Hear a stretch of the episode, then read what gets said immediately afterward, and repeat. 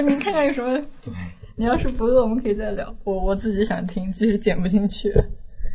哇，你这好丰富啊！你这个。嗯，这个同学呢，就是我可以说他的真实的名字，他叫洪亮，其实是农村比较常见的一个名字啊。好多就是村里很多孩子会叫洪亮这个这个名字，男孩嘛，可能小时候生下来哭声很洪亮，就叫洪亮了。呃，他是我们邻邻村的一个同学，就是我们上到五年级的时候，会有外村的同学来我们村上学，就是我们会组成一个班。呃，我们这两个村子离得很近啊，有可能隔着。不到五百米，这样，呃，他是我们班里面个子最高的，也是最壮的。他可能还比比我还要大一岁，因为我五年级的时候个子也不矮了，就坐在比较靠后的位置。然后他是坐在最后一排，就是我们可能会平时玩的比较多。他是有有一点点大哥气质的，嗯，不多，因为他是个子又大，然后那个年岁又大，他会有一种就是小大哥的气质。我们三到四个孩子吧，就是都比他矮，然后呢，都跟他一起玩。我们周末的时候就没事，就就是我们几个，就我们村的几个孩子，三四个孩子，就先你找我，我找他，然后大家集成一课，然后再去邻村去找这个洪亮玩。找洪亮玩就是洪亮，因为他个子大嘛，他会带着我们再去别的村子玩，因为有他在，我们会觉得去别的村子不会被受欺负，所以就。就心里会就比较野，哎，咱们找他带着一起玩。呃，他其实是我们整个一个这个小伙伴的一个呃力量上的一个大哥吧。然后我呢，那个阶段，因为我还是班长，学习好，我其实是精神上的一个大哥。就去哪玩，一般都是我建议；找谁玩也是我建议，怎么玩也是我说。但是要去，一说去了，那必须得他带头去，就是这种这种情况。是你小学高呃小学小学五年级五年级。我们就经常去他们村子玩，然后玩输了，然后就去再去远一点的村子，再去远一点的村子。呃，我们就有一次就是特别好的回忆，就是到现在我想起来会笑的回忆。呃，我们是先三四个孩子骑着自行车去找到他，因为小时候家里那个自行车比较少啊，就一般都是父母骑。然后就是孩子们能有一个自行车，或者说有一个把机会把自行车骑出来，是非常幸福的一件事情。就是你驮着我，然后咱们。在田野里、小路上，就各种飙车。呃，我们就骑自行车啊，我们是四个人骑了两个吧，然后去找了洪亮。呃，找了洪亮之后呢，洪亮家没车，他因为他个子大嘛，他骑了一个大车，骑了我们其中那个大车，前边一个人，后边一个人，就他像一个那个爸爸驮着两个孩子那种感觉。然后另外两个同学，呃，骑着另一个车子走，去了一个更加远的一个村子找我们的那个同学们。应该找了有七八个吧，就那个村子的同学比较多，就我们一个个找，找到他，然后让他带着再找下一个，一直找找了找了七八个人，我们就在那个村子里开始玩，呃，也是就是到村子周边，就是找一些什么 小河沟啊、小堤啊，或者一些呃有水就是有果园的地方玩，呃，他家那个村子有一个小堤，就是不高，可能现在回想起来应该也就呃两米高的一个小堤。呃，就是然后那上面长了长了好多的那个酸枣，就野生的枣子，特别小，呃，可能跟那个小拇指的这个指盖大小差不多，然后比较尖，带着我们去采采酸枣吃，嗯，就我生平第一次吃酸枣，感觉哇，又酸又甜，特别好，我们就吃，下午在吃了可能有一个多小时，就边玩边吃嘛。然后呃，我们一共骑去了两辆自行车，呃，其中那个小的自行车呢，没那么结实。就是一看就是没有那个二八那种大自行车那么结实，然后我们就开始在那小地上骑，骑着骑着到那个堤的尽头要下一个两米的一个坡，下坡之后就可以往村子里边拐了。嗯，应该当时上面坐了三个人吧，就我的一个同学，然后后边又驮了两个同学，就大家特别挤，其实就是恨不能后边那个人都半个屁股在在那个后后架上。他们在下这个坡的时候呢。其实速度也不快，就我眼睁睁眼睁睁的看着他们往下走，突然有一个大概三两公分的那么一个小凸起，然后在那个路上横着，就是然后他们三个就是这样冲下去，速度其实不太快，咚一下给杵到了这个小凸起上，然后他那个前轮瞬间拧成了一个八字，特别完美的一个八字，唰就拧过来了，大家哄堂大笑。我们都笑的都坐到地上了，都躺到地上了，就是这个感觉，我人生怎么能发生那么美妙的事情？一个圆圆的轮胎，一个车轮，突然变成了一个完美的八字。哦，我们笑的，我们可能笑了得有五六分钟，这大家才才才平复下来。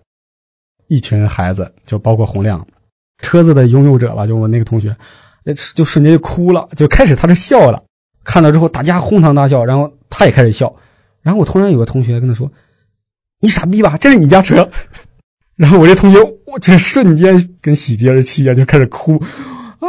我这车呀，这个我爸回去打死我，就开始嚎啕大哭。然后包括洪亮，还有几个力气大的孩子，就说：“别哭了，别哭了，丢人。”然后我我我我给你弄。然后几个人就开始在那儿就是徒手往回掰这个轮圈，上脚踹有拿砖头砸呀，就最后给他挣回来了。其实挣回来其实是歪歪扭扭的。呃，就是凑合着能骑而已，然后我们就骑着那样一个扭扭扭的车，然后就那天就散了，然后就就各自回家了。这是一个特别美好的一个回忆。然后后来到呃五年级毕业了，就是六年级我们还会再分班，不知道为什么我跟洪亮就闹了意见了，然后我们俩还打了一架，就是动手的那种，但是打的不太狠啊，就是但是他的力量是压制我的。是也他也没算打我了，就可能就把我撂到地上了。就是农村孩子打架，就是谁被谁给放倒了，就是输赢其实就定了。就是我当时也恼羞成怒，他把我放倒了，我觉得我特别委屈，然后特别的丢面子嘛。然后我起来之后还跟他打，然后他又把我放倒了。他说那意思说你你你就你别打了，你打不过我，你这德行的你还打我？然后我俩就不说话了。然后到六年级之后，我们就分开班了，就也没在一个班。这个事就过去了，一直到初中毕业，我们都没没再说话。就初中其实还是在一个学校里，但是不是一个班了。我那时候就回想起来，我说：“哎呀，我这个其实朋友，我我小时候特别看重朋友，嗯，就是哎呀，失去那么多朋友，其实也挺可惜的。而呃，当时到了初中，又有新的朋友进来，也就慢慢把这淡忘了。到后来呢，在我们村子呃一个小胡同中啊，可能我也是路过，他也是路过，哎，我俩就啪就碰见了。”就说了一句话，他说干嘛去？我说啊买点东西，然后就比较尴尬，然后大家就都走开了。这是就是我们吵完架之后第一次说话吧。那多大见的时候？那时候是初中初三，应该是十十十四五岁吧，十四五岁。嗯，大家都都有中二病嘛，都抹不下面子嘛，是吧？呃，再后来就我上高中了。因为高中时候因为家里比较穷嘛，就是坐不起那个公共汽车去，就是我要骑自行车到县城，差不多要骑一个多小时。然后有一有一周六放假吧，周六放假是中午放，然后你要骑自行车回来，可能你在那再写写作业，骑自行车三点多就往家骑，呃，要骑到四点当中才能到家。那是个冬天嘛，就是特别冷，应该是下完雪之后时间不太长吧，就是。路上的雪都化了，但是地里的那个田地里的雪还没化完。我就骑着骑着从我们那个大公路上，那个省道上，就是拐下来，拐到我们那个就是村村级公路上，就还要再骑六华里吧，就能到我们家。结果我一转过来之后，就是我的自行车后带嗯就没气了，我发现没气了，前不着村后不着店，那我就往回走吧，就搡着车，因为上面还背着行李，东西挺重的，然后我就往回走，走了有。一两百米，后边一个摩托车呼啸而过，哗哗过，然后走到前面，唰停下来了。洪亮从那个车，就是摩托车的后座下来了，因为有一个人开着摩托车，然后他是坐在后面的，说问我怎么了？我说哦，那个车没气了，过来，我带你回去。相当于我们从那个以前打架和尴尬那气氛一下就转到了，因为大家也初中毕业一两年了，就相当于还是老同学见了，有一三分亲近。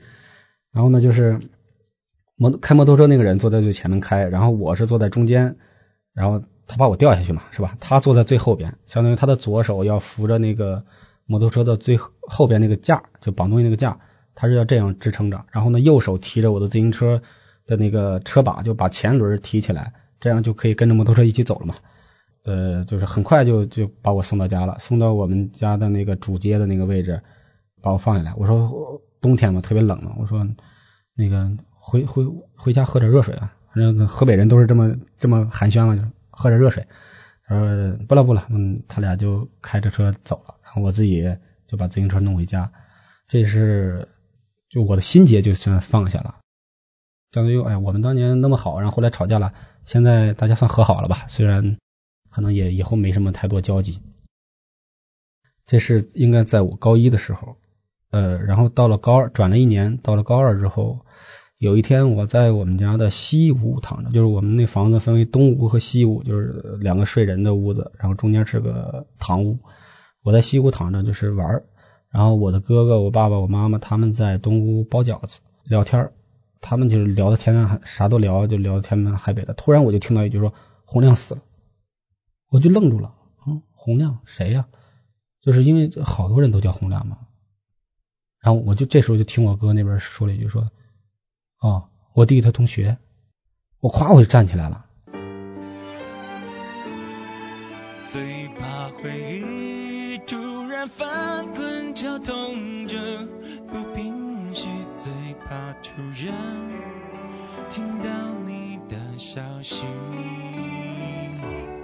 上来之后，我就当时感觉自己情绪不对，我说啊，我可不能，我反应有点过激了，我不能这样。我然后我就很平，就装作很平淡的过去。我问我哥，我说我说你个谁？你说谁死了？说洪亮，那你那个同学以前老玩那个。我说怎么死的？他说跟车撞死了。就跟跟车这个是。就是有人开那个大的运输车嘛，然后要带一个徒弟，就这个人可能要平时帮他卸卸货或者看看车之类的，就是两个人搭伴儿，跟着学一下驾驶技术，跟着打个下手之类的这种事情。他当时可能是初中毕业之后就没，因为他家也很穷的，嗯，我们经常去他家玩，能看得出来，他就也没有别的营生嘛，就想可能跟一个村里边人一起就学开车，就发生了一个比较惨的车祸，就死了。就因为具体细节都不知道，因为他消息传递的也也没有细节传递过来吧。就是他死之后，应该有一段时间我才听说这个消息。我觉得当时我就愣了一下，然后我想，就是我想说些什么，但是我这个人嘛，又在就是在我父母面前或在我哥面前，我我不想表达感情，就是我就隐藏了，我自己回到西屋，我就躺着，我就想他怎么死了呢？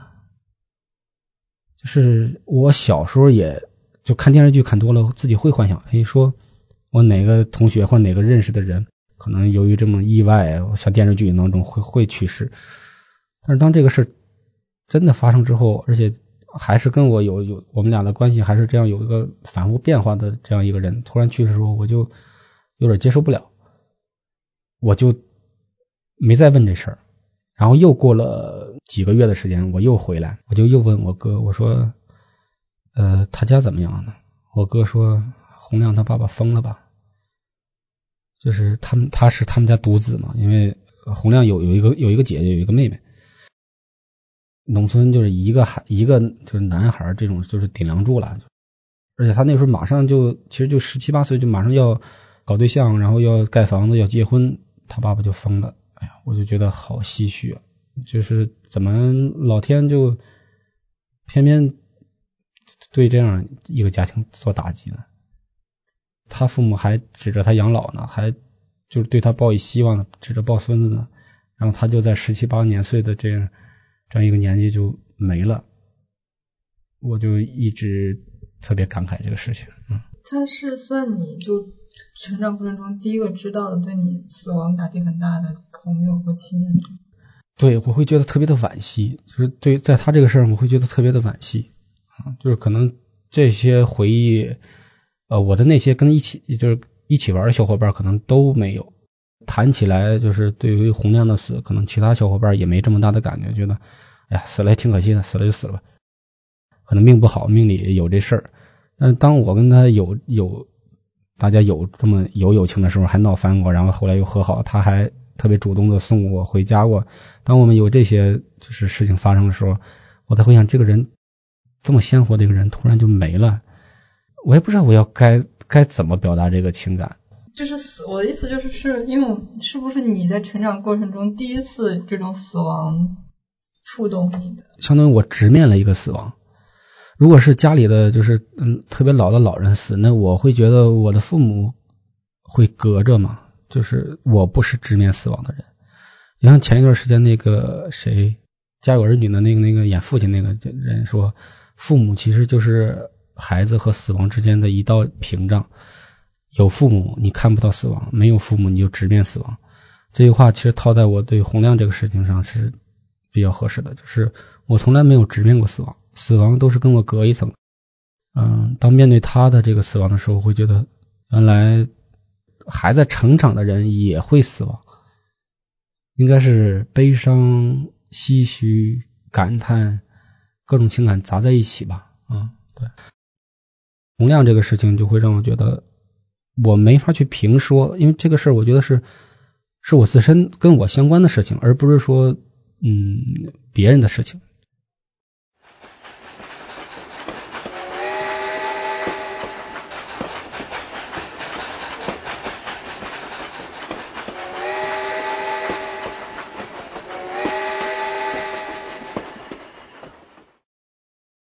我朋友死，就是我对我来说很。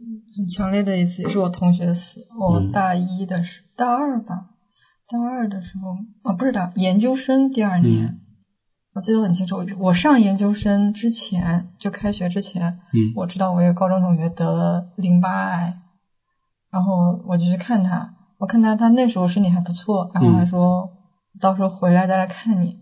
就过了一年，我那很忙，到过年前我还给他发了个短信，就新年好，他给我回了个语音。然后我还想过完年我就去看他，然后就后来就没几天，大年初二还是初一，我就说你在家吗什么的，想问他怎么样，他妈就他妈拿他的微信给我回了，他说我女儿昨天已经去世了，就没见到，就是没想到，就我连赶上见他最后一面都没见到，这个是这种就是特别让人惋惜和唏嘘。就是可能对于咱们活着人来讲的话，你见了他最后一面，你你会好受一点。嗯，你会觉得有这个仪式感，会觉得也不是，我都没觉得他会死，就是你会觉得他这么年轻，他肯定能过来的。他那时候你就觉得他一定能治疗过来的。就是大家会有一个盲目的乐观，那时候。对你都不觉得他会死。因为我自己学中文的嘛，你讲话那种感觉就很熟很亲切。明白，因为可能那个就是在工科生当中读书算是多的吧，尤其读小说。